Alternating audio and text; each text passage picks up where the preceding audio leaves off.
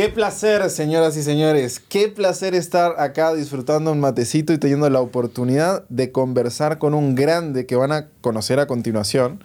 Mi querido Summer desde Monterrey para el mundo. Va, no, sos veracruzano. Desde el sur de Veracruz. Desde el sur de Veracruz, pero ya radicado en Monterrey hace cuánto tiempo. No, hace 18 años, una ya cosa haces carne asada los domingos. No me sale tan bien como a los nativos de aquí, pero algo le hemos aprendido. Hermano, un honor estar aquí, maestro Matías Laca, desde la tierra de Uruguay, siempre con el mate en mano y las ideas a flor de piel, ¿no, compadre? Claro que sí, güey, su puta madre. Parece que estamos grabando un comercial acá. Llame al 1-800. Hermano, eh, bienvenido. Hace tiempo que te estamos persiguiendo para ver si podíamos charlar un ratito contigo. Hombre, con, con agenda ocupada claramente, pero pudimos hacer lo posible y les cuento que les traigo a, a Summer por varias razones. Y de hecho hace un rato me decía, ay Matías, ¿de qué vamos a hablar? No sé qué puta. Y le decía, es que tengo unas preguntas para hacerte que no te quiero revelar todavía. Sin spoilers. Sin spoilers, para que no te prepares. Si la vas a cagar, hermano, la vas a cagar.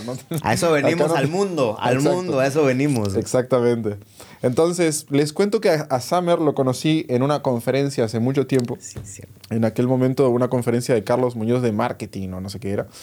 Y el hombre dio una charla sobre marketing. Y a mí me llamó muchísimo la atención. Em, como muy bien preparada, muy bien estructurada. Y a partir de ahí nos empezamos a conocer y empezamos a platicar, nos empezó a llevar bien y al día de hoy hasta estamos colaborando en algún proyecto que, que pronto se enterarán, ojalá. Pero la cuestión es que yo noté un par de características tuyas que son raras, hermano. Y acá es donde te quiero empezar a preguntar.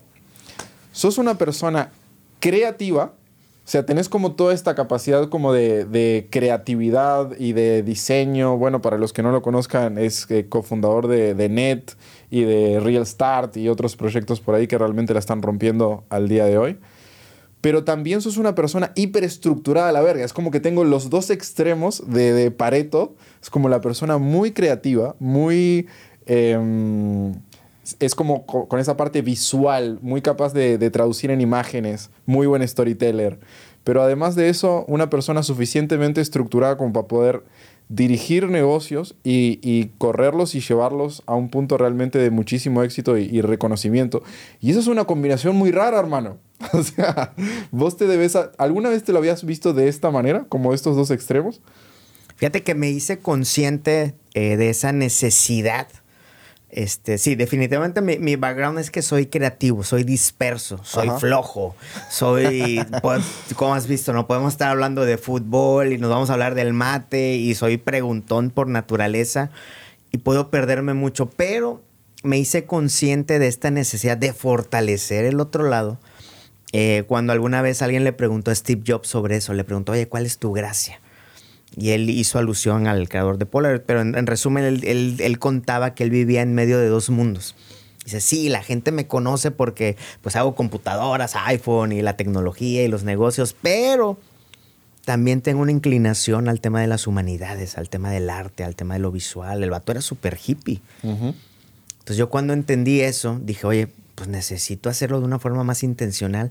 Si bien he estudiado programación, he estudiado tecnología, el día que yo leí eso, Mati, fue de que, a ver, necesito aprender de negocios. Que no puedo andar por la vida de aquí para allá y a ver qué sale, ¿no? Entonces ya sabes, ¿no? De que los libros que son así chonchos, que cuestan mucho leer, de que, bueno, ¿cómo me hago el hábito de la lectura para que no me cueste leer esos libros? Entendí que, que, hice una fórmula, que leo todos los días tres fragmentos de tres libros. Inicio con un libro que es de algo que me atrapa, que me apasiona. Leo sobre todo al, este escritor argentino grandísimo Borges, al uruguayo Eduardo Galeano. Entonces, libros que, que, cuando me despierto, ya, ya, ya, quiero, ya llegar a ver qué sigue, ¿no? Luego tomo un libro de, crecimiento personal, como los de Jordan Peterson, Robert Greene, este, James Clear. Y ya luego me voy a lo técnico. Pero como ya vine de carrera, es como ir al gym, ¿no? De que el cardio y no sé qué. Y bueno, y ya caigo entonces al tema de negocios. Entonces entendí eso de Steve Jobs y me he dedicado a fortalecer lo que serían mis debilidades, Mate. Lo hago de una forma consciente, por eso me junto con gente que sabe más que yo en temas de negocio, en temas de relaciones, en temas de... Todo el tiempo recibimos mensajes de gente que dice, me transformó la vida el podcast, lo escucho todos los días y que esto y que lo otro. Hermano, voy a ser brutalmente honesto contigo. el podcast es una miga en comparación al reto alfa que tenemos preparado para ti. Si te interesa transformarte desde adentro hacia afuera, convertirte en ese hombre de altísimo valor capaz de progresar en todas las áreas de su vida y muy especialmente convertirse en un hombre atractivo para las mujeres y poder seleccionar una pareja desde la abundancia, tenemos un reto diseñado para ti. Así que quiero que vayas ya mismo, hermano, ahí en el comentario de este podcast vas a tener un enlace que dice matiaslaca.com y ahí vas a poder registrarte para que te demos toda la información del reto alfa que va a comenzar en poquitos días y tenemos cupos bien limitados, hermano, así que no quiero que te lo pierdas. Nos vemos dentro. Let's go.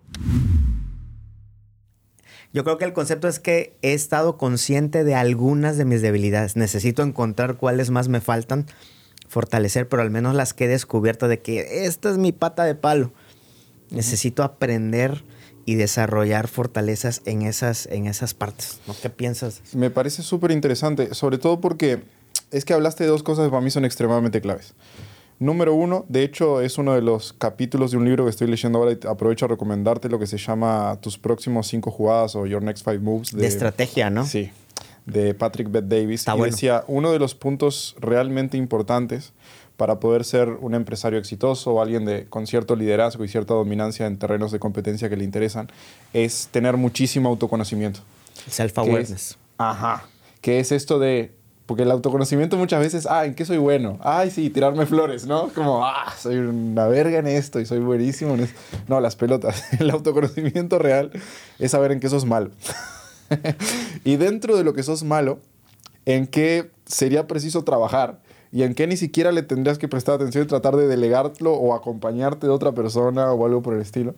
Pero creo que vos, por lo que me estás hablando, tuviste como esta capacidad de, mm, de verte al espejo y decir, che, tengo mucho talento para todo esto, pero acá tengo un área de oportunidad bien grande para desarrollarme y para, y para mejorar. Y el no hacer la vista hacia el costado, como diciendo, ah, no pasa nada si, si no desarrollo esto, y poner los huevos sobre la mesa y decir, voy a aprender esto y voy a desarrollar esta parte, creo que es extremadamente clave porque ahí es donde llegas a ese balance, que de vuelta a mí me parece muy, muy raro a mí me encanta analizar gente, lo estoy haciendo todo el tiempo hasta inconscientemente, aunque no quiera hacerlo, lo estoy haciendo. Y, y me he dado cuenta de que la gente que es muy creativa y es súper talentosa desde la parte de su creatividad, tiende a flaquear muchísimo del otro lado. Y se les hace muy difícil. Y cuando te conocí a ti dije, ah, mira, es como es creativo, genial. Y después vi la otra parte y de repente nos das una charla de negocios y de estructura de lanzamientos y que esto y que el otro. Y digo, ay, hijo de puta, esta sí no la tenía. Sí, yo creo que es, un tema incluso de, de no, no, no, me dejarás mentir, un tema de una honestidad. Mm. Abrazar nuestros, nuestras sombras también, ¿no? De que estamos acostumbrados a potenciar o hablar de nuestras luces pero oye, pues tenemos flaquezas, ¿no? Hay unas con las que sí vamos a poder y hay otras con las que, como tú dijiste, ni me meto ahí, ¿no? O sea, y yo creo que, el, que la vida también se trata de ir descubriendo, ¿no? Esa luz y esa sombra, ¿no? Como habla Jordan Peterson, ¿no? Habla, habla mucho de eso, ¿no? Exacto. Entonces, de algunas cosas sí somos conscientes y la pregunta es, ¿qué no hemos descubierto aún, no? Ok. Pero qué padre, ¿no? O sea, qué padre estarte haciendo esas preguntas, ¿no? Excelente por ahí una de las cosas que a mí me encantó que aparecía en tus redes es como que vos te consideras como un storyteller. Y yo te he escuchado, hermano, y sí, efectivamente sí. Pero casualmente, nosotros que nos dedicamos a, a enseñar como el arte de la seducción, justo el contar historias o el saber cómo contar historias es posiblemente una de las mejores herramientas de, de seducción que existen porque realmente te permite comunicar a la otra persona de una forma como muy entretenida y muy cautivadora lo que realmente hay adentro o tu esencia. Entonces, por ahí vi que tenías como cierto gusto por el, por el storytelling. ¿Dónde desarrollaste este gusto? ¿Por qué te interesa tanto? ¿Qué es lo que has descubierto al respecto? ¿Cómo utilizas este storytelling justamente para la parte de, de tu negocio, que fue como algo que yo estoy experimentando con ustedes al día de hoy, como de crear esa historia detrás de lo que de repente estás ofreciendo al mercado. Es como tengo demasiadas preguntas sobre eso. Sí, sí, no, buenísimo, gracias. El, tengo que darle el crédito y el honor a mi maestro y amigo Andrés Jorge González, a él lo conocimos por ahí del 2014-2015. Él es un escritor premiado Eh, fue director editorial de revistas como la revista Selecciones, como Nat Geo en español. Y él, él nos vino a enseñar a mí, a mi hermano, a mi equipo, a nuestros socios sobre el tema del storytelling. Y, ahí fue donde me cayó el 20. ¿Qué es este 20? Que básicamente las historias han sido un vehículo, o son un vehículo que transporta un mensaje que va a hacer que la otra persona crezca. Pero ese, ese, ese mensaje conmueve, te hace consciente de algo. Entre más dramático sea ese mensaje, más se le va a pegar a la, gente. Entonces ya cuando hacemos una mirada antropológica, nos hemos, lo, lo, habla Yuval Noah Harari, ¿no? En el libro de Sapiens y demás como cuando el hombre eh, descubre o, crea el lenguaje, nos vamos, nos fuimos creando imágenes, nos fuimos creando mitos, nos fuimos contando historias eh, sobre lo, lo, que íbamos aprendiendo, lo que íbamos descubriendo, de tal forma que si queríamos contarnos algo verdaderamente importante, no lo hacemos o no lo hemos hecho de una forma académica, sino a través de historias. Eduardo Galeano, un, paisano tuyo gigante, tiene un librazo increíble que se llama El, Cazador de, Historias, el libro de los abrazos. Tiene varios libros, pero él cuenta historias de una forma cortita, impresionante. ¿Qué te quiero decir eso? No tienen que ser cosas largas, pero ¿qué elementos tiene? Uno, un mensaje clave un mensaje relevante que debemos transferirle a la otra persona para que ésta crezca, para que se ahorre nuestros tropiezos. Y eso debe estar envuelto en, tres grandes pilares. Uno, debe haber un reto. ¿Qué es esto? Todas las historias parten de un reto, de que Matías estaba, estaba entrenando muy bien hasta que se le cayó o, se cayó al piso y entonces se tenía que levantar. Entonces cuando, cuando inicia el reto en una historia, en un relato, ahí es donde nos atrapan las novelas, ¿no? Netflix vemos las películas, todo va bien hasta que ah, está en problemas el héroe y, tiene que resolver algo y nos empezamos a emocionar y el, y el cerebro empieza a liberar una que se llama el cortisol, que, es, que es algo que está relacionado a la angustia, pero a la atención, al estrés. Y es donde pelamos los ojos de que qué va a pasar con Matías. Exacto. Entonces, a partir de ahí viene una segunda etapa que es el, el struggle o las dificultades que vive el personaje o los personajes. Y entre más dificultades tenga, más atractiva es la historia si te das cuenta, las películas que, han trascendido, las series, los libros, tienen ese componente. Y finalmente debe haber una resolución. De que ya que se pasó el reto, las dificultades, debe haber una resolución en que el héroe vence al villano, o si es una tragedia, es, al revés, y se libera el mensaje. A veces ese mensaje es explícito o a veces, como tú lo haces mucho, ¿no? Dejas, dejas el balón ahí en la otra persona para que él termine de meter el gol, ¿no? Para que la reflexión venga en la otra persona. Y finalmente, es así como transferimos un mensaje. Un mensaje padre, como ligándolo al temas de, seducción o al temas de amistad, de negocios. Es una forma en que también abrimos nuestro corazón a una persona contándoles, contándoles nuestra historia o nuestras historias.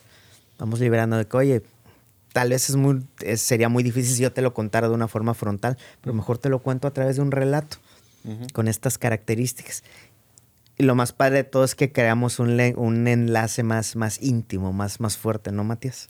Exacto, y además como que las historias, las personas se sienten como muy predispuestas en sí a escucharlas, ya por, como por naturaleza. Eh, sé que vos también seguís mucho por ahí a Jordan Peterson y, y si te fijas, él todo lo que hace es a, a, través de historias, como, ah, te revive las historias de la Biblia y las historias de no sé qué, las historias de San Puta y de mitología y que esto y que lo otro, y te explica como todo el trasfondo que tiene em, la historia en sí o todo lo que está por debajo. Y yo siempre les digo a los chicos que de repente están, hay veces que tienen el siguiente problema, son personas como muy valiosas, pero no saben cómo comunicarlo. Es como, sé que soy alguien chingón, digamos, o sé que soy alguien interesante, pero a la hora de hablar con una chica o a la hora de hablar con un cliente o a la hora de hablar con un prospecto o con un posible socio, no sé sacar eso que yo sé que llevo dentro. Y justamente creo que el masterizar esta, esta parte como de aprender a contar historias o aprender a transmitir lo que sos a través de una historia es una de las mejores herramientas porque las personas bajan barreras como vos decís, cuando te lo digo frontalmente puede sonar como, oh, como que me cierro un poco, pero cuando viene enlazado entre líneas en medio de una historia, ah, ahí es como que pasa muchísimo más desapercibido, o mejor dicho, llega con mucha más pureza el mensaje y con menos, menos barreras de, de, la otra parte. Y fíjate que la parte de las historias, hay, hay un tema también con las personas que tienen más energía mm, masculina, tienen menor capacidad de comunicación y las personas que tienen más energía femenina tienen mayor capacidad de comunicación. Los hombres, para aprender a contar historias, literal tenemos que aprender a polarizarnos a nuestra energía femenina. Y eso es algo que muchos hombres a veces como que nos cuesta, ¿no? Es como que, no, que ¿cómo me voy a vulnerabilizar? ¿Cómo voy a contar cosas que fueron difíciles en un momento? ¿Qué van a pensar de mí? ¿Se van a reír? ¿Se van a burlar? ¿Qué esto y qué lo otro? Pero lo cierto es que cuando te, te vulnerabilizas sin ponerte en posición de víctima, es decir, sin estarte quejando de la vida, genera muchísima empatía del otro lado y le permite ver una parte de ti que de repente mm, no todo el mundo ve o no todo el mundo se anima a mostrar. Y eso es lo que genera una conexión, y eso es lo que genera un vínculo, y eso es lo que genera una relación. Y a partir de ahí siento que mm, el, el hombre como que conquista su poder porque aprende a integrar la energía de la comunicación que le permite llegar prácticamente a todo. Y vos tenés súper desarrollado eso. De hecho, em, si hay una habilidad que también eh, me gustaría que me comentaras un poquito cómo lo haces, pero yo tengo algunas ideas. Contar chistes. Eh, contar chistes. No, hermano. ¿Cómo manejas tú el tema del el networking? O sea, siempre tenés un contacto, un conocido, un amigo. El amigo del amigo. El amigo del amigo. es como si necesitas un contacto de algo desde CFE, que es la compañía eléctrica, hasta, no sé, Televisa. Saludos es como, este hombre tiene todo ahí en la cartera. Es como si fuese un dealer, pero no es un dealer de drogas, es un dealer de contactos. Mira. Acá tengo las tarjetas de presentación. ¿Qué sentís que eh, te ha permitido lograr ese nivel de vinculación que es tan importante para los hombres hoy en día? Creo que es, lo, lo acabas de decir, el tema de la vulnerabilidad. Brené Brown habla, habla de eso, ¿no? En sus libros, en sus TED Talks, de que básicamente las personas que nos mostramos vulnerables, sí, nos van a romper el corazón, sí, nos van a mandar a volar, sí, nos van a despreciar. Pero estadísticamente, las personas que andamos con el corazón en la mano, estadísticamente, o sea, con números, ¿no? vamos a ser más felices, vamos a generar más relaciones. ¿Por qué? Porque las personas que no sacan nunca su corazón no van a generar nada. Sí, no los van a batear, no los van. Yo creo que el momento en que, entendemos eso, Matías, y también, también viene ligado un tema de la, de la aceptación, ¿no? De que, oye, este, iris what iris, esto es lo que soy, güey. Esto es lo que hay. Güey, y tenemos muy poco tiempo en la vida como para andarla cagando, ¿no, Matías? De que, eh, güey, así soy, güey. Digo mamadas, hago esto, pero también sé hacer esto, esto, esto, y, y aquí estoy, güey yo creo que el día en que, en que hemos entendido eso, en que entendamos eso, que nos demos esa oportunidad, de, tanto en temas de pareja, en temas de amigos, de relaciones, de networking, de negocios, de que, oye, ir, ser el primero, ¿no? Que, oye, ¿tú qué onda? ¿Qué ¿Te acuerdas cuando nos conocimos? De que, ¿te pareces a Luis Suárez? Y este, todo el mundo me dice eso. Y yo, ja, ja, güey, y nos empezamos a cotorrear. Y, Pero pues hay raza que no hace eso, güey. De que no, ¿cómo le voy a hablar a, Matías si yo soy don chingón, güey? De que, ¿cómo si yo soy el speaker, no? Que, eh, güey, tranquilo, güey. O sea, un tema de aceptación, un tema de mostrarnos, de vernos vulnerables. Y sobre todo, Matías, de, hacerlo yo creo que de una forma genuina, ¿no? O sea, gente como tú, como, yo, como nuestros amigos, sí estamos buscando de una forma natural el beneficio del otro.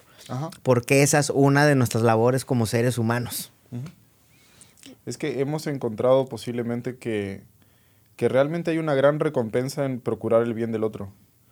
O sea, el, cómo te sentís después, el, el, vínculo y la relación que generas. Yo al día de hoy he tomado la siguiente decisión y mm, también me gustaría que me, que me dieras tu opinión al respecto quizás, pero he empezado a, a filtrar muchísimo el, el, tipo de personas con las que me relaciono y he elegido conscientemente decir, che, hay personas que realmente no siento que cuadren en mi vida al día de hoy y sin ningún tipo de... ¿Cuál sería la palabra? Es como sin querer ser ofensivo ni mucho menos, pero es como trato de, de mantener cierta distancia y empiezo a percatarme de que existen de repente otro tipo de personas con quizás otros valores, quizás otros principios, quizás otra forma de ver la vida que de repente cuando uno habla con ellos uno se siente expandido. Y una de las cosas que siento que a mí me ha hecho mejor es aprender a, a filtrar como esta parte de las relaciones y ver quién sí, quién no y hasta dónde. Porque, porque si no el, el mundo te consume. Sobre todo cuando empezás a crecer como persona, como marca, como empresa, es como que, verga, más, más gente quiere, ¿no? Y uno se tiene que volver como, sí, exacto, tiene que decir, hey, calm the fuck down, vamos a ver qué pasa, vamos a poner filtros, porque a partir de ahí podemos de cierta forma no frustrar como el momentum y el impulso, como agarrándonos anclas que pueden venir en forma de personas a veces, que hacen el camino más difícil. Sí, es, son, son mensajes que se tienen que decir, güey. Me acuerdo mucho, el primero que le escuché eso fue a Gary Vee. Mm. Él, él, lo dice en inglés de que, de que audita tu, tu círculo cercano. O sea, uh -huh. checa quiénes, quiénes son las personas que te están más cerca. Uh -huh. y habla de auditar, de que pues revisar, ¿no? Oye, me está aportando, no me está aportando, les estoy aportando, no les estoy aportando. ¿Quiénes deberían estar, estar sentados en esa, en esa mesa íntima, ¿no? De, de tus uh -huh. relaciones. Eh, la, la, famosa frase, ¿no? De que somos el promedio de las cinco personas que nos rodean.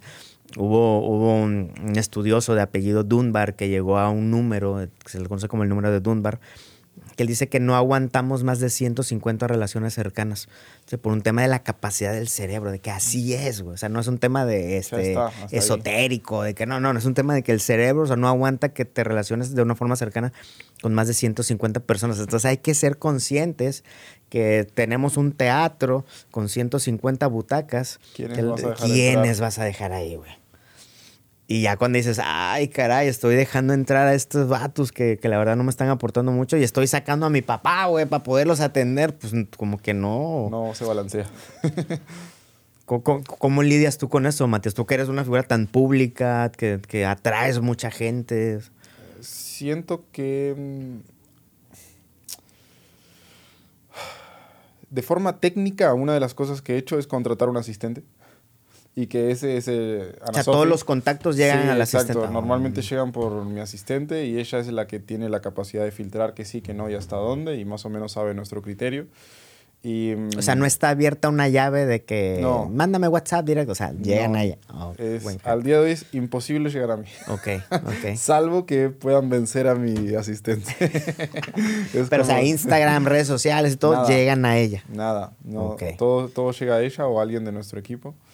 Pero sí, y, y, ojo que vienen propuestas muy buenas. O sea, vienen cosas que sí me las pasan y digo, ah, mira qué interesante nos escribió esta persona. O me han empezado a seguir un chorro de futbolistas y empresarios y cosas así que quieren colaborar conmigo, pero está bueno que pasen por ese pequeño filtro y, y listo, y luego, luego llegan sin ningún tipo de problema.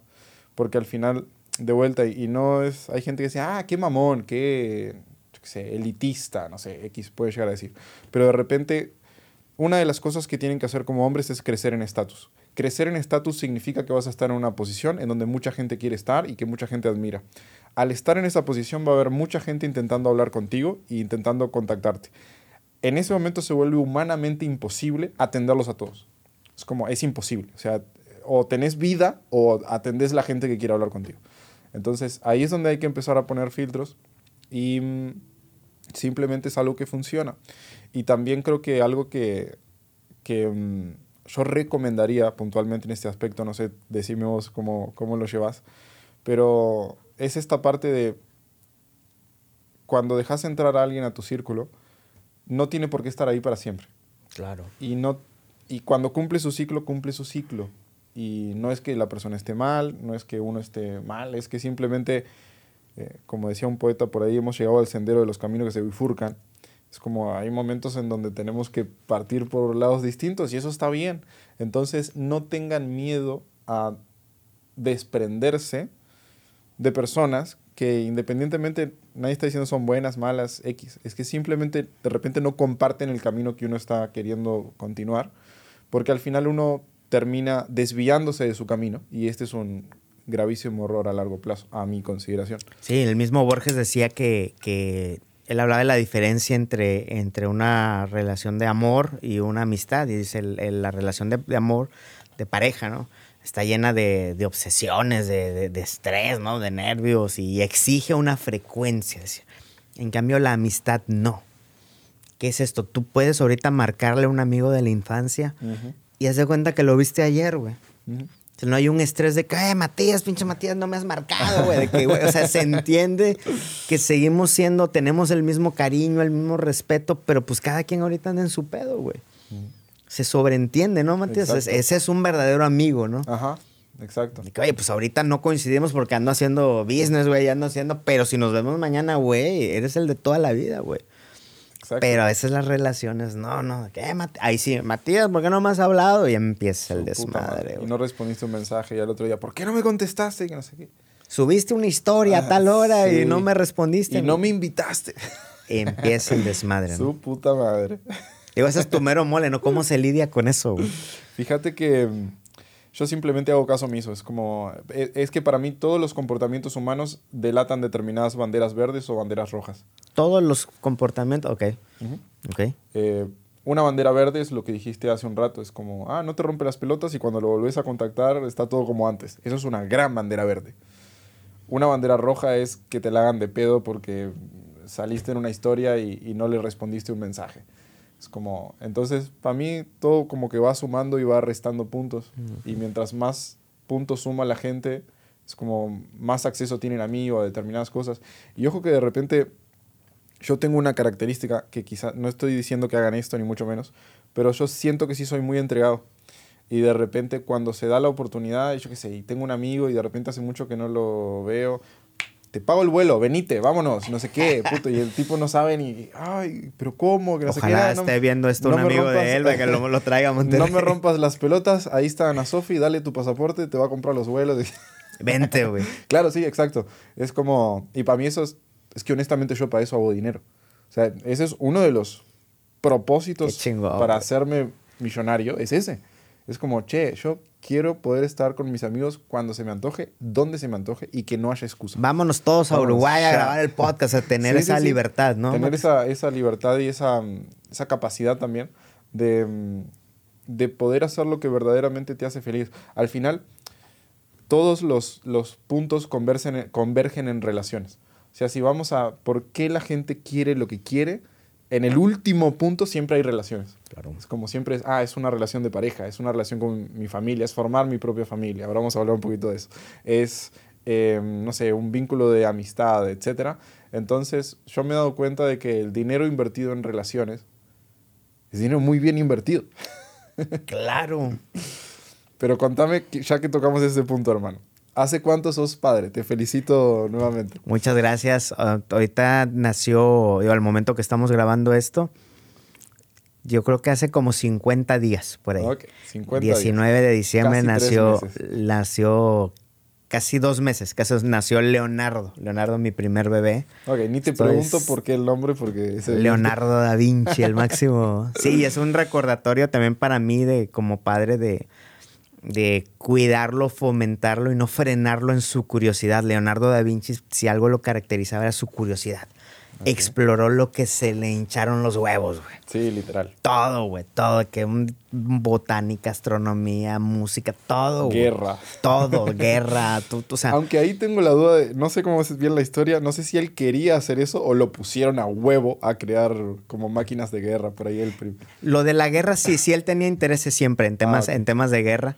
Sí hizo cosas que no quería cuando llega a Milán, este, mm. el, el Luque de ahí lo pone a hacer cosas de teatro y dices, yo qué, él se sentía que estaba desperdiciado. Okay. Pero pues a la menor como estaba tan loco, güey, lo que le pusieras. Entonces, el, la, gracia fundamental de Leonardo fue una curiosidad que nunca se le apagó.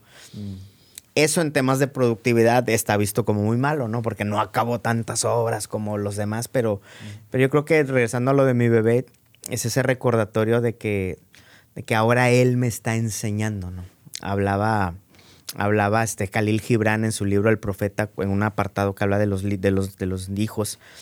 Y él dice de que no debemos aspirar a que nosotros le enseñemos a los hijos, sino que ellos nos enseñen a nosotros, porque la vida no va para atrás, la vida va para adelante.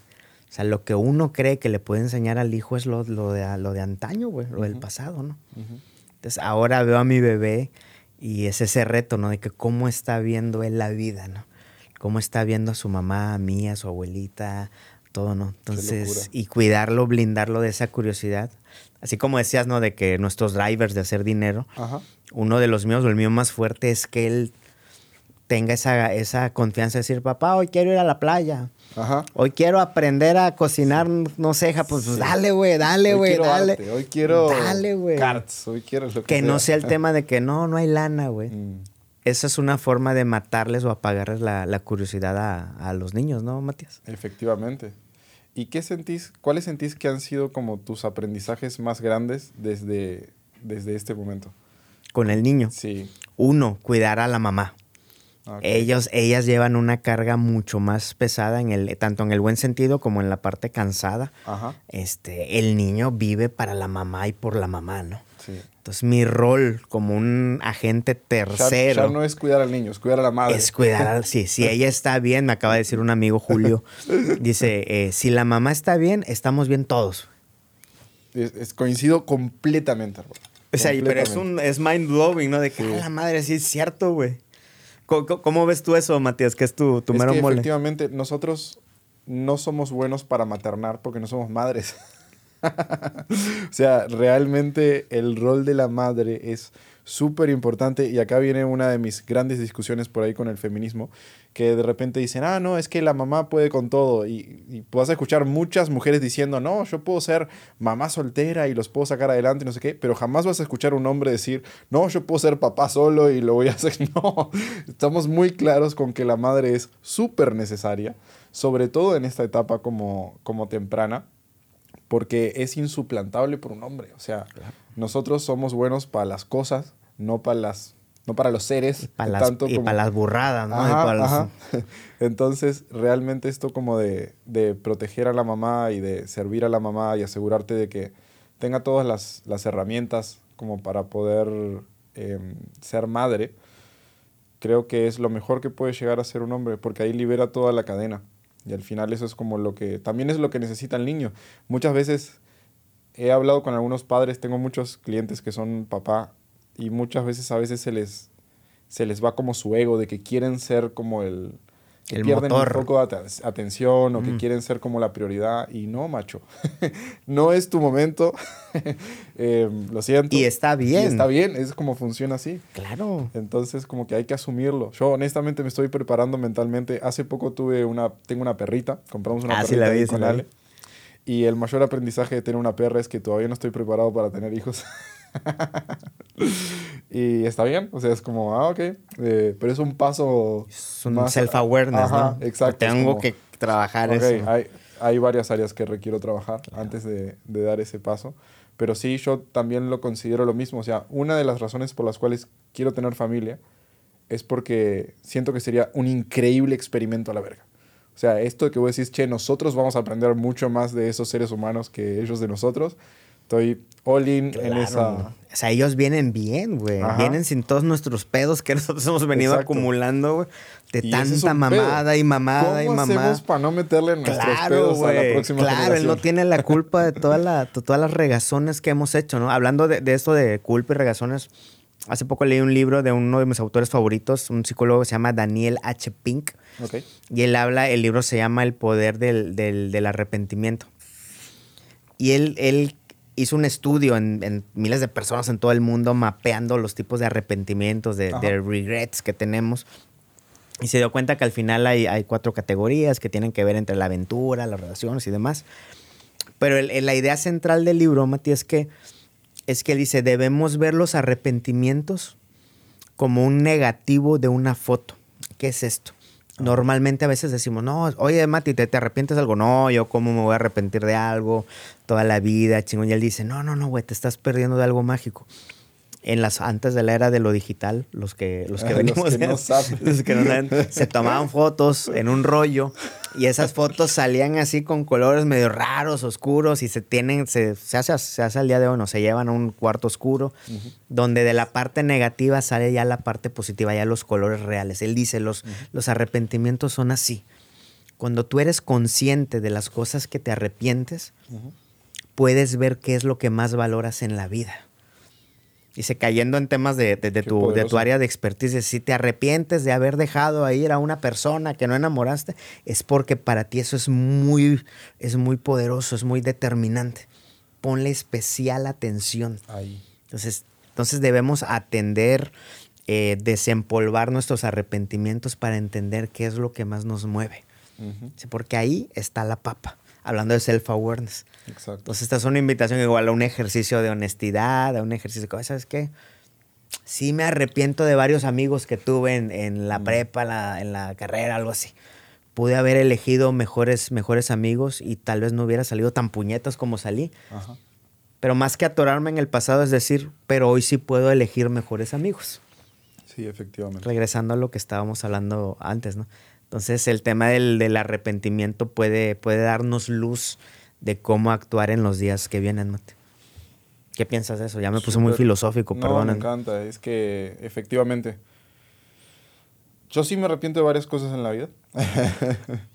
Pero sí, sí, sí le, he sabido encontrar como la el switch o la parte, la oportunidad, la ventana de oportunidad a, a trabajarme, a convertirme en una mejor persona. Entonces, eh, pasa que es duro. Eh, hay, hay, distintos tipos de personas. Hay un tipo de persona que trata como de mirar al costado y no hacerse cargo. Hay otro tipo de persona que se pasa para el otro lado y es demasiado autocrítico. Y yo caigo en este segundo, en este segundo grupo. Entonces... Eh, por tu nivel de introspección. Ajá. Por eso a mí el hate me vale verga. Porque, o sea, nadie puede llegar a darme hate como me lo doy yo. Es como, pinches putos. Es que, güey, les falta, les, falta, nivel. Les falta, es como, ah, valen verga. Em, entonces, sí, sí es complejo y hay que saber cómo balancearlo y calibrarlo y saber que sí, que no, hasta dónde.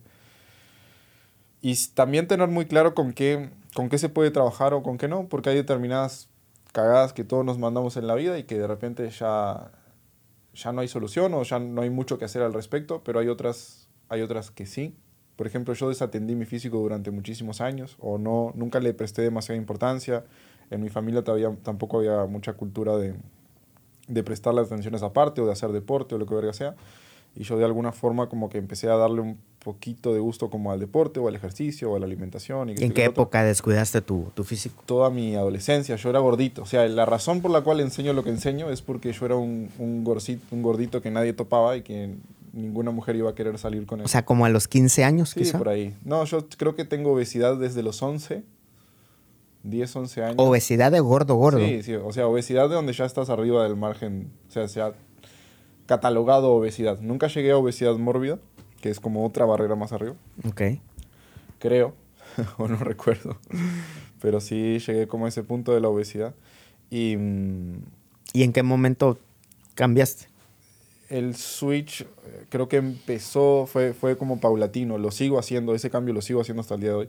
No fue como que de un día para el otro, es algo que tengo que levantar y, y trabajar todos los días pero lo empecé a hacer medio que cuando me fui de mi casa, cuando empecé como a independizarme un poco y que esto y que el otro, y a valerme por mí mismo y a, y a hacerme responsable o a abrirme a la posibilidad. Mi primer paso fue abrirme a la posibilidad de que el universo no estaba conspirando en mi contra y de que no era culpa del gobierno, del Estado, de mi familia, de mis amigos, de bla, bla, bla, bla, bla, sino que eh, hay que hacerse cargo. Hay algo de responsabilidad mía por ahí también. Que no hay nadie moviendo un hilo, no, no, es estúpido. Exacto, exacto. Entonces ahí, cuando me abro esa posibilidad, que es incómoda, por eso la mayoría de la gente no lo hace, ahí encuentro una pala y encuentro un lugar en donde tengo que empezar a cavar. Entonces, de a poquito empiezo a cavar y voy descubriendo cosas nuevas y voy eh, desarrollando habilidades nuevas y al día de hoy, e, este año, por ejemplo, mi prioridad es mi físico. O sea, para mí, este año puntualmente, mis empresas o otras cosas que, que de repente tengo por ahí andando, pasaron a segundo plano. Y es como, che, la prioridad número uno este año es el físico. Y así lo decreté y veremos si sirve para algo no eh, a fin de año pero o en el resto de mi vida.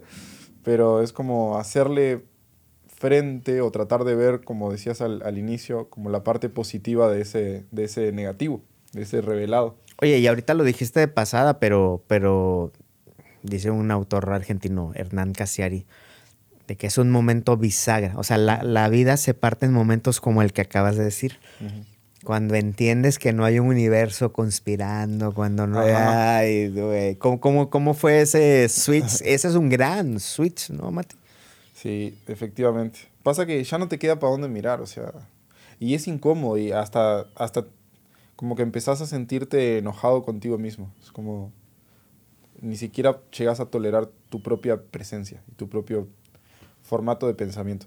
Entonces Siento que en el pasado tenía de repente una vida muy mediocre, donde era muy conformista, donde era muy... se me hacía muy fácil criticar afuera y, apuntar afuera. Y en determinado momento el dedo empezó a apuntar cada vez más hacia mí y, tratar de empezar a hacerme cargo. Y de vuelta, para mí no es como algo de un día para el otro, o sea, llevo años trabajando en este punto y siempre voy descubriendo cosas nuevas. Y es como eh, en esto sí que es un, trabajo de vida, porque en materia de desarrollo personal o de self-awareness, no terminás. Lo primero que tenés que ser consciente si estás en el camino del desarrollo personal es que no termina. no quieras terminar. Ah, es que ya estoy desarrollado. No, eso no va a pasar.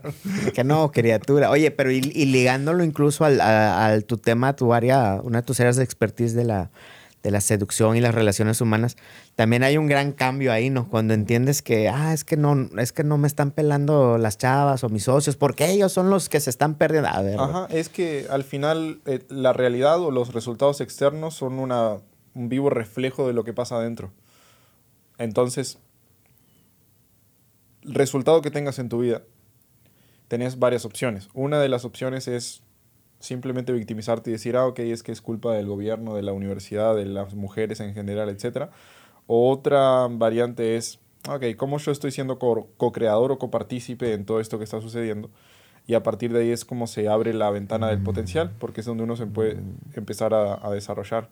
Y no me preguntes cómo, pero por alguna razón es que ya no te puedes quejar, porque si no ligaste eh, de tus, yo qué sé, 14 eh, a tus 20 en una ciudad y después te mudas de ciudad y tampoco ligas en otra ciudad, ni en la universidad, ni acá, ni allá.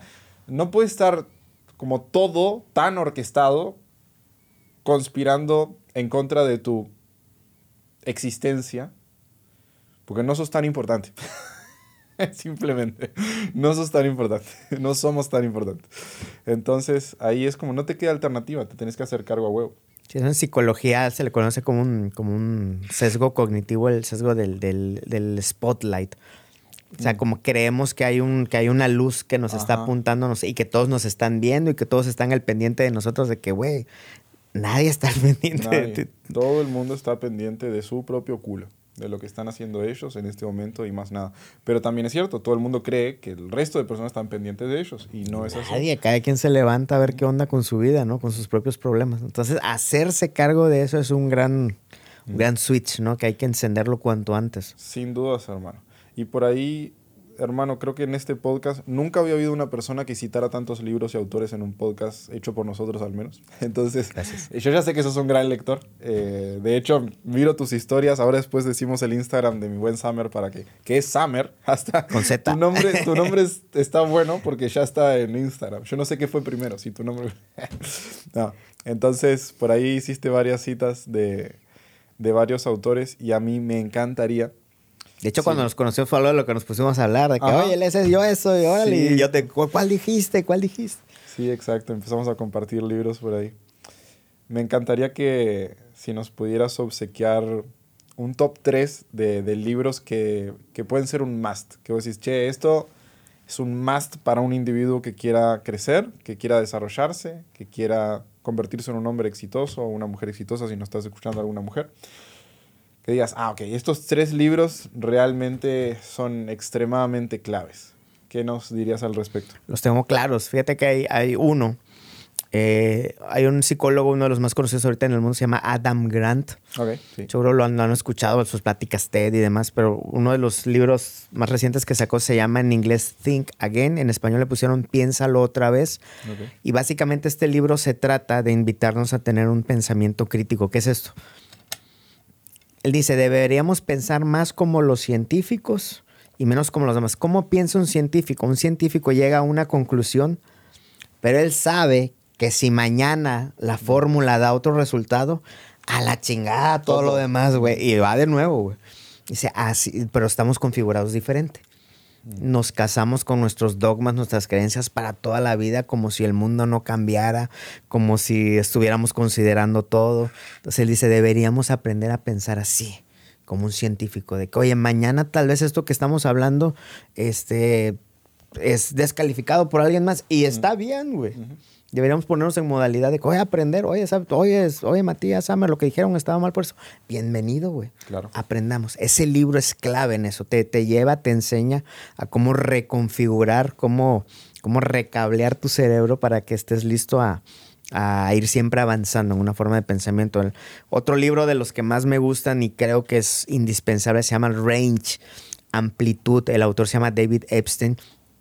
El libro se llama eh, Amplitud cómo los generalistas están triunfando en un mundo que premia a los especialistas. Ah, ¿qué es esto? Dice, creemos o vemos que, que, figuras de tanto éxito los vemos como especialistas y asumimos que desde el día uno ellos eligieron esa especialidad. Mm. Pero si hacemos doble clic, nos damos cuenta que tal vez esas personas, o la gran mayoría, han tenido un recorrido amplio, por eso se llama amplitud. Han estudiado arte, psicología, eh, deporte, negocios, tas, tas, tas. Han tenido un recorrido así horizontal y de tal forma en algún momento eligieron una vertical en la cual especializarte. Es tu caso. Desde que nos conocimos, yo dije, ah, este cuate sabe de antropología, sabe de psicología, sabe de marketing, sabe de ventas y elegiste una vertical, el tema de las seducciones, pero eres un generalista. Entonces, este libro te demuestra con ejemplos de deporte, de negocios y demás, cómo estas personas de éxito retrasan su especialización. No es que nunca se vayan a especializar, sino que primero viven una, un, un periodo o grandes periodos de desampleo, de estar entendiendo diferentes industrias, diferentes disciplinas, para luego especializarse. Y ahí es donde sucede, sucede la magia. Entonces el libro se llama Range, el autor se llama David Epstein, y hay un libro espectacular de un autor que se llama Naval Ravikant. Mm este cuate, hablando de multidisciplinarios, lo mismo habla de, criptomonedas, de inversiones, de espiritualidad, de psicología, de filosofía, de todo. Eh, lo pueden ver en, entrevistas en podcasts como Joe Rogan, como con Joe Rogan y, muchos más. Es un gran pensador, él viene de ser inversionista ángel en empresas como Twitter y demás. Y está bien chistoso porque él no escribió el libro, sino que un cuate Llegó y le dijo, dijo, oye Naval, has dicho un chorro de cosas bien chidas en podcast, en Twitter, en blog. Déjame recopilarlo mejor y hacerle un libro. El libro está gratis en PDF y ya si lo quieres impreso, pues ya lo compras en Amazon. El almanaque de Naval Ravikant. Es una cosa espectacular. Es un vato que, ¡pum! Te, rompe, te rompe la mente. ¿Cuáles serían tus top 3, Mate? Wow. Vámonos, hablando de sorpresas. ¿Cuáles, cuáles? Sé, sé, que sé que es difícil, ¿no? Pero ahorita aventando tres. No, pero sí, sí me encantaron los que dijiste. Y sobre todo, quiero hacer mención a un puntito que, que largaste por ahí que me pareció súper interesante. Esto de, de, primero tener una horizontal y luego generar una vertical. Y decir, che, me voy a especializar en esto. Hay mucha gente que, por ejemplo, quiere crecer económicamente o quiere emprender, etcétera, me dice, Matías, pero ¿cómo encuentro el negocio que va a funcionar y que este y que el otro? Hermano, es que se requiere vivir, siento yo, como una etapa de overshooting, se le llama en términos de, no sé quién verga inventó el término, pero es como disparar para todos lados como si fuera una ametralladora y decir, ah, ok, vamos a probar varias cosas, qué es lo que más te interesa de acá y una vez que, que pegas en algo, ah, ok, acá es donde voy a empezar a profundizar y voy a empezar a nicharme, voy a empezar a tratar de convertirme en mejor experto justamente sobre ese tema. Y, y es algo que es extremadamente válido y, y, creo que la gente a veces no se anima o no quiere, no sé, eh, como vivir ese proceso de que, che, vas a tener que irte un poco a lo general primero hasta que encuentres dónde es y que digas, ah, ok, esto me roba la atención, esto me encanta, esto se me hace medianamente fácil, eh, podría profundizar mucho Soy bueno en eso Soy también. Bueno, exacto. Y, ahí es donde realmente podés encontrar ese punto que es extremadamente clave para convertirte en alguien excepcional en algo particular, lo cual es extremadamente recomendable. Y hablando de los libros, hermano, para mí mi top 1 está 12 Rules for Life.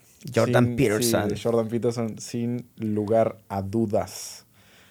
Eh, nada, a mí se me hace una Biblia. Aparte, es uno de esos libros.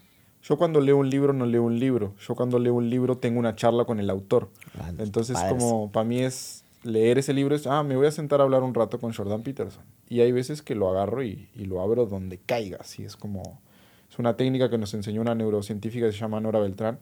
Es una PhD de lectura de alto rendimiento. Y, y literal vos, hay un ejercicio ahí medio loco, pero básicamente vos puedes tener una pregunta y, y empezar a pensar en esa pregunta y pensar en esa pregunta y pensar en esa pregunta y abrir el libro en abanico así, ¡pac! Y lees lo primero que encuentres y encontrás una respuesta a esa pregunta. Vos Wow. me dirás, esto está demasiado loco. Yo ya lo probé, lo probé con varios libros y efectivamente. Entonces Buenísimo. yo muchas veces como este libro lo, lo uso así. es como- una referencia. Ajá, me pongo a, a charlar como si me tomara un mate con el buen Jordan Peterson, así, básicamente. Entonces ese libro siempre lo, lo súper recomiendo. El segundo que recomendaría, que siento que estaría muy bueno que la gente lo leyera, se llama En Cambio y es de un neurocientífico que se llama Stanislav Basrach, que es un autor argentino. Este libro baja a tierra cómo funciona tu cerebro, lo cual no es algo menor, y te explica cómo se crean los hábitos y cómo funcionan los cambios de comportamiento y que esto y que el otro. Pero lo que más me encanta de este autor es la forma sencilla de explicar cosas complejas. Entonces, para todos los que quieran entender cómo funciona el cerebro, cómo funciona su comportamiento, cómo cambiar hábitos, etc., este libro es un, este libro es un must del buen Stanislav Basrach. En algún día- cambio. en cambio se llama. Wow, lo voy a en comprar. cambio. Y tiene otro que es para los creativos que se llama Ágilmente. Por Ok. Te lo dejo ahí también por, Ok, si, por ok. si te llega a interesar.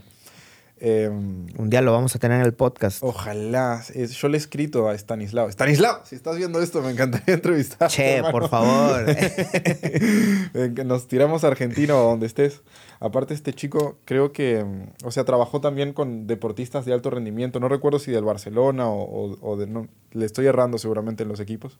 Pero me acuerdo que también trabajaba como, como en disciplinas de deportes o deportistas de alto rendimiento para explicarte cómo está estas cosas por ahí. wow.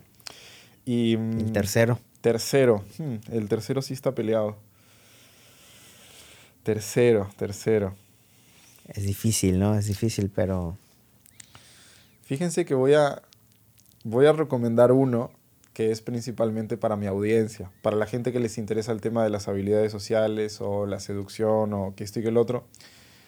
Hay un libro que no es muy conocido, el autor es muy conocido. Si yo te digo Mark Manson, ¿qué libro me decís? ah, El sutil arte de que, de te, importa un carajo. Pero antes de escribir ese libro, escribió otro que se llama Models. ¿A poco? Models de Mark Manson, que es el subtítulo es como Attract Woman Through Honesty. Como Neta. atrae Sí, porque conozco el naranja y luego el azul, Ajá, ¿no? Son los que ajá, todos no, sabemos. no, no, no, Hay no, uno señor. antes. Hay uno antes. Este señor manches. se inició en la escritura, escribiendo sobre seducción. Neta. Y su libro de seducción es muy bueno. Honestamente es muy bueno. Entonces, creo que no está traducido al español. No lo sé. Eh, pero bueno, Models de Mark Manson. Y, y es un libro que toca justamente toda esta parte como del relacionamiento humano, de cómo conseguir pareja desde un lugar muy ético. Y eso es lo que a mí me gusta. Porque sí hay mucha mierda en el mundo. En el terreno de la seducción se presta para muchas cosas que no están buenas. Y este chico a mí se me hizo muy interesante como el enfoque que le dio. Y yo de hecho aprendí mucho como de, de esa manera de, o ese drive ético, llamémosle, de tratar las relaciones y la seducción y todo esto. Porque, porque siento que al final es lo que verdaderamente sirve y lo que, y lo que sería bueno para la sociedad que sucediera es que los hombres aprendieran a conocer mujeres a través de la honestidad. Entonces, para dejar por ahí un librito de, de seducción, sobre todo para todos los hombres, ese a mí se me hace un muy, muy, muy buen libro. Que, que de vuelta, el autor es muy conocido, Sí, pero nadie claro, sabe que nada, tiene ese libro. sí, todos conocemos esos dos, ¿no? Todos conocen el sutil arte de que todo te importa una mierda, o The Subtle Art of Not Giving a Fuck. Oye, ahorita que decías del- de la parte ética, eh, también nos pasa aquí nosotros en el tema de marketing. Cuéntame. Porque hay una rayita en que ya sea manipulación y de estar vendiendo cosas que el, que el usuario no necesita. o un overpricing y, y demás, ¿no? O sea, o sea, siempre debe haber, siempre es bueno verbalizarlo, ¿no? Que, que hay que hacer buen uso de las cosas que aprendemos, ¿no? Porque en las manos malas, en intenciones no muy sanas, podemos hacer un desmadre, ¿no, Matías? Ajá. Somos puro potencial, para el bien o para el mal. Entonces la línea la tiene que aprender a visibilizar uno. Decir, no, esto hasta acá, hasta acá está bien, esto ya no. ¿Cómo le haces tú en tu caso? Porque también se presta una rayita y Es que yo vengo de un pasado muy oscuro y por ahí lo he, lo he comentado en algún episodio, creo, pero en el es que es lo que tenía que pasar. Al día de hoy lo veo y digo, obvio que iba a pasar eso. Pero imagínate, un niño que toda la vida rechazaron y que siempre fue el último orejón del tarro y que le decían, ah, es que eso es un carro fúnebre, el que acompaña pero no entierra. Ese niño que nunca tuvo aprobación de las mujeres y que necesita desesperadamente la aprobación de las mujeres, porque lo que le falta, aprende seducción. ¿Qué pasaría con un chico? Eso es un desmadre. Ajá que nunca tuvo algo y al día y de un día para el otro lo tiene. Desatado, ¿no? Ajá. Entonces, yo me volví un manipulador, me volví una persona que estaba dispuesta a hacer o decir cualquier cosa con tal de acostarme con una mujer y viví como una época que creo que más o menos deben haber sido como año y medio o dos años, algo así, en donde yo literal estaba con mujeres porque era una más y por poder decir, ah, es que puedo una y otra, y donde se enamoraban de mí las mandaba a la verga. Es como, y, venía toda esta herida de rechazo, de que yo me había sentido tan rechazado por las mujeres y que cargaba como, como eso de, ah, ahora yo soy el que las va a mandar a la verga. Ahora se van a enamorar de mí y no les voy a dar chance. Ahora Una les las voy a dejar. para ellas, ¿no? Ajá. Pero eso, o sea, luego empecé a ser consciente y dije, bueno, esto no te va a permitir formar una relación significativa en el mediano y largo plazo. Es como, hay algo que arreglar acá. Matías, esto no está bien. Entonces... Pero ¿cómo, cómo llegaste a esa conciencia? Es que cuando tocas los extremos encontrás el balance. Entonces yo estuve descalibrado a no tener mujeres y no tener ninguna interacción y tener cero validación. Después me descalibré al otro lado a ser eh, el fuckboy que, que puede con prácticamente cualquier mujer que se le cruce enfrente y que ninguna lo va a agarrar por una relación. Entonces, los dos extremos probé y digo, ah, ok, eh, este es el lugar. Punto medio es, es como el lugar que me va a permitir mantenerme siendo un hombre atractivo, interesante, seductor, pero a su vez tener la capacidad de formar relaciones que sean como más profundas y significativas y ser brutalmente honesto con todas y cada una de las mujeres que entran a mi vida, desde el punto en que yo le digo, che, yo soy Matías, soy así, estas son mis reglas de juego, esto es lo que se puede hacer, esto es lo que no, hasta acá puedo aportarte, hasta acá no y que una vez ellas con cartas a la vista, pues yo lo que hago es como de cierta forma mostrar las cartas y decir, che, esto es todo lo que hay, esto es todo lo que puedo aportar y esta es toda mi mierda. O sea, no es que vamos a jugar al póker de que ahí te va una carta, ah, luego... No, no, es como yo al día de hoy me digo que ya, hey, eh, esto es todo lo que hay. Padrísimo. Si aceptas jugar, estas son las reglas. no hay cartas ocultas. no hay, exacto, no hay una agenda oculta detrás que es lo que muchas veces se presta eh, como la seducción, ¿no? Como decir cosas para enamorar que realmente no sentís o no querés. Okay. Entonces, yo hago eso desde el inicio. Hay veces que para las mujeres es muy como, oh, se sacan de onda, se sacan de pedo. Decir, que este vato, ¿qué onda, güey? Claro, sí, como me está diciendo eso. Eh, pero después... Incluso suena, suena manipulación, ¿no? Para alguien que no está acostumbrado a que le jueguen limpios. ¿sí? Exacto, exacto. Es que es tan, es tan raro es tan poco normal o poco habitual, sería la mejor forma de decirlo, que las mujeres muchas veces sorprenden. De Pero que este vato trae truco, ¿no? La respuesta siempre es la misma, es como, pa, muchas gracias por, por revelarme esto de entrada o por... Eh, porque ahora yo sé si juego a que estoy jugando y no tengo como falsas expectativas o cosas por el estilo, porque, porque no se van a dar. Y siento que los hombres es que el mecanismo de seducción en el pasado de los hombres es la mentira, hermano. Entonces los hombres históricamente han mentido para poder seducir. Y eso está mal. o sea, ¿cómo? O sea, pero qué tan, qué tan históricamente, qué tan lejos eso? Es que los hombres, a través de la palabra, tienen la capacidad de ilusionar a una mujer. Hay, hay una forma de entender las relaciones que es la siguiente. Los hombres se relacionan para tener sexo y las mujeres tienen sexo para relacionarse. El fin último de la mujer es relacionarse, el fin último del hombre es tener sexo. Pero como para tener sexo tiene que pasar por relacionarse, tiene que generar este vínculo.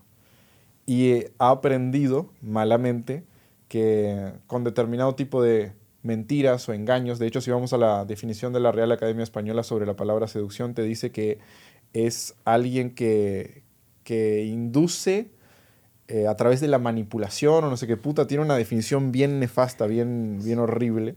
Son una connotación negativa. Súper pues. negativa, súper negativa. De que es como inducir a través del engaño a otra persona a que te guste o algo así. Ok. Entonces, a través de, de- de la palabra, del relacionarse los hombres, tendían a prometer el oro y el moro. Es, ay, yo voy a estar contigo y te voy a cuidar y te voy a ser fiel y... Hasta que llegaban al punto del sexo y en ese momento, para afuera. Entonces, eh, obviamente que las mujeres se han vuelto muy expertas en filtrar esto, decir, ah, no. Ya no le creo. Ya no le creo, exacto. Por eso las mujeres no son crédulas. Es como, ya no te creo. Me vas a tener que demostrar con acciones. Si me querés. Durante un largo tiempo. Ajá, exacto. Por eso las mujeres tienen un proceso de. Pero es válido, pues se están protegiendo, ¿no? Está perfecto. Es, Claro. su, es su estrategia evolutiva de reproducción. Es lo mejor que pueden hacer. Ujú. Entonces, por eso te decía al principio de que a veces la seducción se presta mucho para esto Claro. de, de la mentira y del engaño. Y es una de las cosas que estamos intentando revertir, porque también se puede seducir y relacionarse desde la extrema honestidad. La- cuando vos sos brutalmente honesto con una mujer, pasa una de dos cosas. O te ama o te descarta. Y ambas están bien. Next. Exacto. Si la chica dice, ah, no, es que a mí no me va, bla, bla, bla", ah, perfecto, fue un gusto conocerte, muchas gracias. No pasa nada, ¿no? Exacto, sí, es como yo no soy para ti, tú no sos para mí y está bien. No hay una media naranja, hay muchas posibles medias naranjas. Y lo otro que pasa es que, a la verga, qué interesante, qué bueno, qué genial, cómo llegaste, por qué haces esto, cómo llegaste a pensar de esta manera, De que si es de verdad lo que me está diciendo, es Ajá. una maravilla. güey. Exacto, exacto. Entonces, para mí, polarizar de esa forma es algo muy válido como hombre. Bueno, y eso nos lo podemos llevar no solo a la seducción de pareja, ¿no? Sino a nivel de sociedades, de negocio. Oye, la Ajá. neta soy así, güey. Exacto. Te ahorras todo ese ir y venir, güey. Todas esas sorpresas, esas agendas ocultas. Eso es lo que frustra la relación. La agenda oculta, lo, las sorpresas, las cosas que inesperadas. van saliendo de a que poquito. van saliendo a poquito Sí, es una cierto. y otra Sí, y otra y otra. No, Mejor hermano, un inicio, güey. Así está un el inicio, pedo, güey. así está todo. Te prometo que no va a haber ningún muerto en el placar que yo no te esté mostrando acá. Pero aquí están las sombras y las luces. Exacto. Todo el espectro, güey. Y, y ahí Con pasa madre. de que, por ejemplo, hombres que se relacionan con mujeres y no les dicen que ya tiene una familia, ¿no? Que- Pero es, así como suena loco, es común. Eso es lo complejo. O sea, es común. Es algo tan grande, güey. Ajá, como ocultar una familia entera. De que tengo Entonces, tres hijos y la madre. Sí, sí, sí, sí, sí, sí es complejo. Y nada, estamos... O sea, es una invitación a, a la honestidad brutal, ¿no? Como eso lo- me gusta eso de que, Sí, o sea, es no es de que honesto. soy así, sino aquí está todo. Ajá. Me gusta. Y es muy liberador, porque a partir de ahí las personas que se van por el otro camino, que es el de ocultar, tienen que ocultar. O sea, se vuelve su trabajo. Es como, y es muy pesado. Imagínate tener que estar ocultando una familia. Imagínate tener que estar ocultando que tenés otra novia. Imagínate tener que estar ocultando que, yo qué sé, que te gusta eh, el heavy metal, pero como tu pareja le gusta el reggaetón, eh, jamás vas a poner una canción de heavy metal. No las pelotas. Entonces, cuando te animas a ser brutalmente honesto, es una máxima expresión de libertad, porque a partir de ahí no tenés que ocultar absolutamente nada y puedes fluir en la, en la interacción y en la conversación y en el vínculo. Y nada de lo que salga de ahí va a estar lejano a tu esencia. Cuando las personas están ocultando, en realidad lo que están haciendo es alejarse de su esencia. Y eso, genera- eso ligando a los temas de, de marca personal, de branding. Mm. Digo, hoy que vivimos en una época de celebritismo donde, Ajá. donde se ocultan muchas cosas. O sea, o sea, debería ser al revés, ¿no? De que, "Oigan, aquí estoy, esto es lo que hay. Desnúdate, güey". hermano. Y que te vean. Metafóricamente, por no queremos ver en Instagram mucho show. Pero sí, no sé, es, es lo que hay, güey. Y que vamos a conectar con quien tengamos que conectar. Y si no me dan follow porque no les gusta, pues está bien, güey. No es para ellos, güey, ¿no? Exacto. Pero vamos a conectar con los que en realidad van a, van a honrar nuestra esencia, ¿no? Ujú. Está chido eso. Hermano, qué gusto, qué placer tenerte acá, qué buena conversación. No, Creo que gracias. seguramente dé para un segundo round en otro momento. Eh, muchísimas gracias por acompañarnos, muchísimas gracias por tu tiempo, por tu carisma, por tu energía, por tu información, sobre todo. No. Y, y espero, bueno, nos vemos seguido, pero espero poder traerte a, a una filosofada por acá también, la próxima, en, en un próximo episodio. Me encantaría que nos comentaras dónde la gente se puede mm, informar de, de, lo que haces, tus redes eh, sociales y demás, para que por ahí te puedan seguir y estar más en contacto con tu contenido, que sé que es muy bueno, a los que les encanta leer. Summer está todo el tiempo publicando libros que están súper interesantes. Yo compro libros en función de las historias que veo de Summer. Así que sí es un, sí es un gran, un gran, gran influencer sobre literatura y marketing que pueden empezar a seguir. Oh, pues muchas gracias. Este, me pueden encontrar en Summer con Z en todos lados.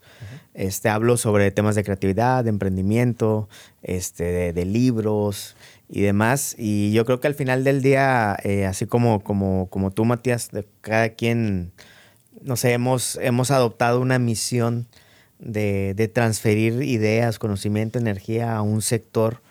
Este, es como el pedacito de espacio-tiempo que nos corresponda, pues que hacerlo mejor, ¿no? Para que a su vez eso se lleve a más, a más gente, a más, a más personas. Este, y gracias, digo, felicidades desde, desde que conozco a Matías, se lo dijo, oye, qué chido que alguien esté hablando de lo que está hablando Matías y haciéndolo bien, porque es, es eres un vato estudiado, güey, no eres un vato improvisado.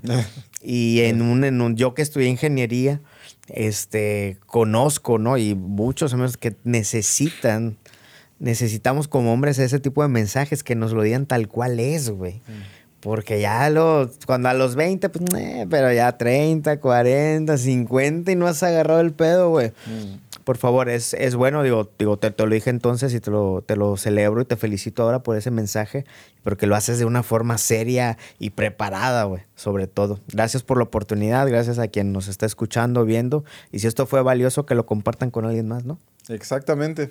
Muchísimas gracias hermanos, nos vemos la próxima. Chau, chau, chau.